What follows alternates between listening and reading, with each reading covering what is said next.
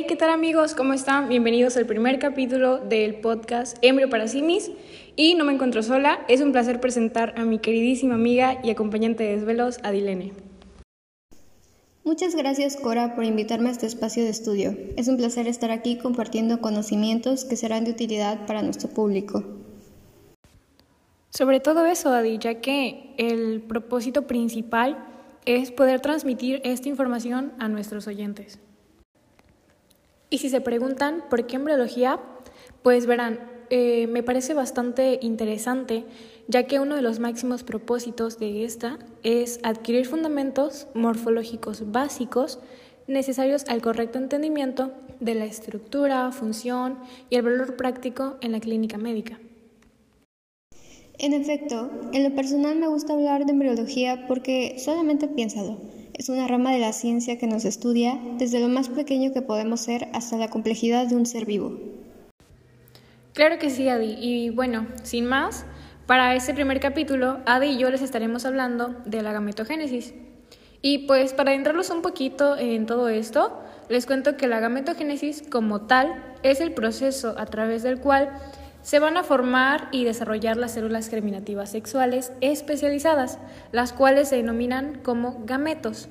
Estos gametos, en el caso de la mujer, son llamados ovocitos y en el hombre espermatozoides. Durante la gametogénesis, el número de cromosomas se va a reducir a la mitad y de igual manera se modifican las formas de las células. La maduración de los gametos se denomina espermatogénesis en el hombre y en la mujer lo llamamos ovogénesis. Es importante mencionar que la cronología de acontecimientos durante la meiosis va a ser distinta para ambos sexos.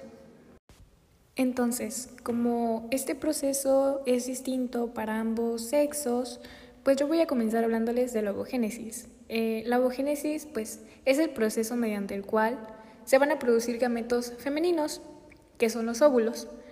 Se va a realizar este proceso en los ovarios y las células precursoras de los óvulos son las ovogonias, que bueno, van a iniciar su división desde el tercer mes de gestación y van a dar origen a los ovocitos primarios, que pues estos prácticamente son células diploides, los cuales a lo largo del desarrollo embrionario realizan la primera división meiótica, la cual pues se va a detener en la profase 1 y así permanece ¿Hasta cuándo? Pues hasta entrar a la pubertad.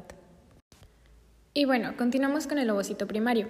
Cuando los ovocitos primarios reanudan la primera división meiótica, nos van a dar origen a dos células. Una es el ovocito secundario, que es más grande. ¿Por qué? Pues porque contiene la mayor parte del citoplasma. Y la otra célula es pequeña y recibe el nombre de primer cuerpo polar. Ambas células son haploides bivalentes las cuales inician la segunda división meiótica que se detiene en la metafase 2, antes de que el ovocito secundario sea liberado por el ovario hacia las trompas de falopio y a esto se le conoce como ovulación. Y bueno, si el ovocito secundario es fecundado por un espermatozoide, en este caso concluye la segunda división meiótica y da origen a un óvulo grande y un segundo cuerpo polar pequeño. El primer cuerpo polar pues también realiza la segunda división meiótica y se divide dando origen a dos cuerpos polares, que junto con el segundo cuerpo polar son eliminados quedando solo el óvulo. Este proceso se repite cada 28 días y es lo que conocemos como ciclo menstrual. Y bueno, si el ovocito secundario no es fecundado, ¿qué va a pasar con, con este? Pues se elimina, al igual que los tres cuerpos polares. Una niña al nacer tiene alrededor de 2 millones de ovocitos primarios que van muriendo a lo largo del tiempo hasta la pubertad, en que tendrá aproximadamente 400.000 y continuará disminuyendo durante la vida fértil de manera que solo alrededor de 400 podrán llegar a ser óvulos. Es bastante impresionante, pero real. Ahora tenemos la formación de los folículos, también llamada foliculogénesis. Y bueno, los ovocitos no se encuentran libres en el ovario. Están rodeados por una capa de células que forman la membrana folicular, que esta a su vez constituye los folículos ováricos. Y la maduración de los folículos inicia en la pubertad.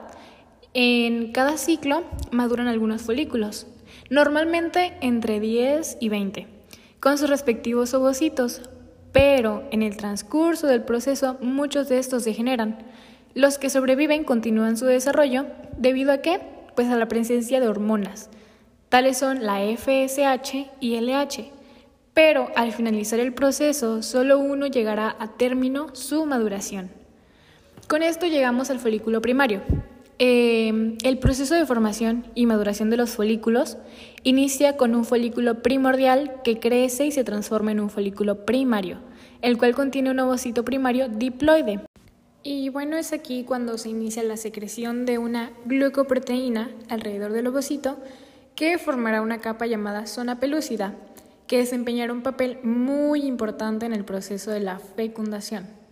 Ahora pasamos con el folículo secundario. El folículo primario pues seguirá creciendo y madurando hasta qué? Hasta convertirse en un folículo secundario que contendrá un ovocito primario y es aquí en donde las células foliculares que rodean el ovocito formarán la corona radiada o cúmulos o forus. En este punto, la hormona FSH provoca que las células foliculares secreten estrógenos y la proteína activina, que acelera la proliferación celular. Por último, tenemos al folículo terciario. Cuando el folículo secundario mide alrededor de 25 milímetros, se considera maduro y recibe el nombre de folículo terciario o de Graaf, en honor a Reiner de Graaf, quien los observó en el siglo XVII. Y en este momento, el folículo secreta la proteína inhibina para bloquear a la hormona FSH y aumenta significativamente la cantidad de la hormona LH, lo que propiciará que el ovocito concluya la meiosis 1. Esto dará como resultado que se forman dos células, una grande que será el ovocito secundario con 23 cromosomas bivalentes y otra pequeña que es el primer cuerpo polar con el resto de los cromosomas. En cuanto termina la meiosis 1, el ovocito secundario inicia la meiosis 2, la cual se volverá a detener en metáfase 2 y estará listo para ser expulsado el ovario. Y ya como etapa final, Después de la ovulación, una vez expulsado el ovocito secundario hacia las trompas de falopio, el folículo se convierte pues, en el cuerpo lúteo o cuerpo amarillo y empieza a producir grandes cantidades de progesterona y en menor cantidad estrógenos durante la primera semana. Si hay fecundación y embarazo, seguirá produciendo hormonas los primeros meses y en caso de que no, pues degenerará y bajará la cantidad de hormonas y se producirá la menstruación. Y con esto realmente es como concluye la ovogénesis. Ya les he mencionado las fases, si bien no es algo complejo, pero sí es necesario que, que vayan pensándolo, que vayan imaginándolo, porque de eso se trata todo, la imaginación. Si yo los hablo solamente con palabras, puede que lo entiendan, pero vayan imaginándolo en su mente. Nada ayudará más que eso. Bueno, ya que terminamos de hablar de la ovogénesis, pues ahora vamos a continuar con la espermatogénesis.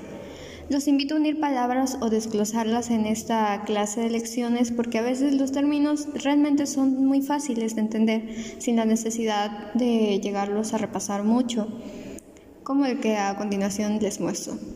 Durante el podcast hemos estado hablando sobre la gametogénesis y ahora va enfocado a los espermatozoides. Entonces tendremos así la unión de ambas palabras dando como resultado espermatogénesis. Y en sí, ¿qué va a ser la espermatogénesis? Bueno, este proceso es una secuencia de acontecimientos que transformará a una espermatogonia en cuatro espermatozoides maduros, listos para la procreación.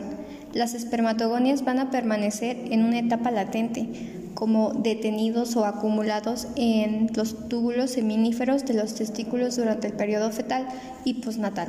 Ya, de hecho, estos términos ya los hemos estado viendo en la clase y pues su número va a aumentar durante la pubertad. Entonces, ahora nos concentraremos en la pubertad. A partir de este periodo sabemos que los cambios son significativos en la vida sexual de las personas, ya sea hombres o mujeres. Ya sabemos que es una época de hormonas, una transición muy importante de la pubertad a la adolescencia. Las espermatogonias crecen y experimentan modificaciones, así dando el resultado de espermatocitos primarios. Estas, como ya anteriormente lo habíamos dicho, van a ser células germinales, pero van a tener un gran tamaño y estas van a estar existentes en los túbulos seminíferos. Y es aquí donde entramos a las divisiones. Ya sabemos que al ser una célula sexual lo hará bajo divisiones meióticas, reduciendo de 46 pares de cromosomas XY respectivamente de los espermatocitos primarios a 23 pares de cromosomas XY en los espermatocitos secundarios, así teniendo células haploides. Y pues obviamente el tamaño de los espermatocitos secundarios van a ser de la mitad a comparación de los primarios. Próxima a esta división meiótica se generará otra para dar lugar a cuatro espermatidas haploides. Estas a la vez perdón, será la mitad de grande que los espermatocitos secundarios. Tendrá cada una solo 23 cromosomas y de estas cuatro que saldrán, dos serán X y dos serán Y. Al madurar y crecer, estas cuatro espermatidas se convertirán en cuatro espermatozoides maduros a través de un proceso denominado espermiogénesis. Todo este proceso tiene un rango de tiempo de aproximadamente dos meses y al ya estar preparados los espermatozoides pasarán a los túbulos seminíferos en el cual van a estar cubiertos de célula de Sertoli. Estas células van a nutrir a las células germinales y a la vez van a regular la espermatogénesis. Los espermatozoides con paciencia se van a incorporar al epidídimo localizado en el borde posterior del testículo. Aquí están hasta que llega el periodo de la pubertad, donde alcanzan la madurez funcional. Los espermatozoides continúan en el conducto deferente alcanzando la uretra. Entonces, a todo esto, ¿por qué es que llegan a madurar los espermatozoides? ¿Cuál es su propósito?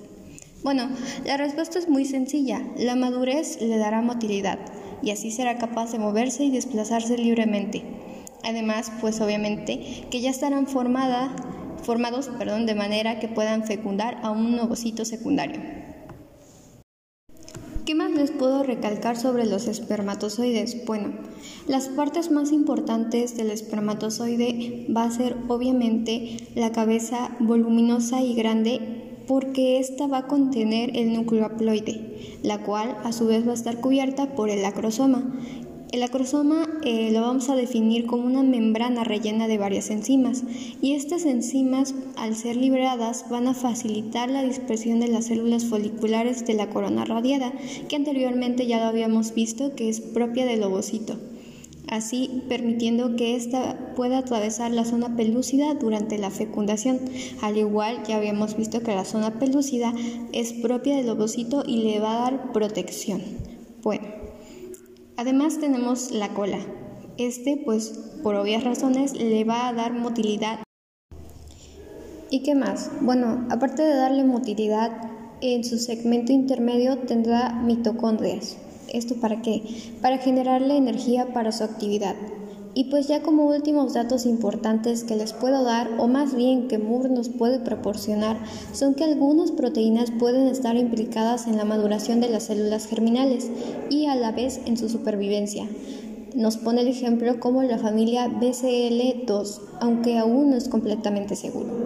Y si se llega a tener alguna variación en el proceso de espermatogénesis, puede recaer en un importante problema, la infertilidad de estos espermatozoides.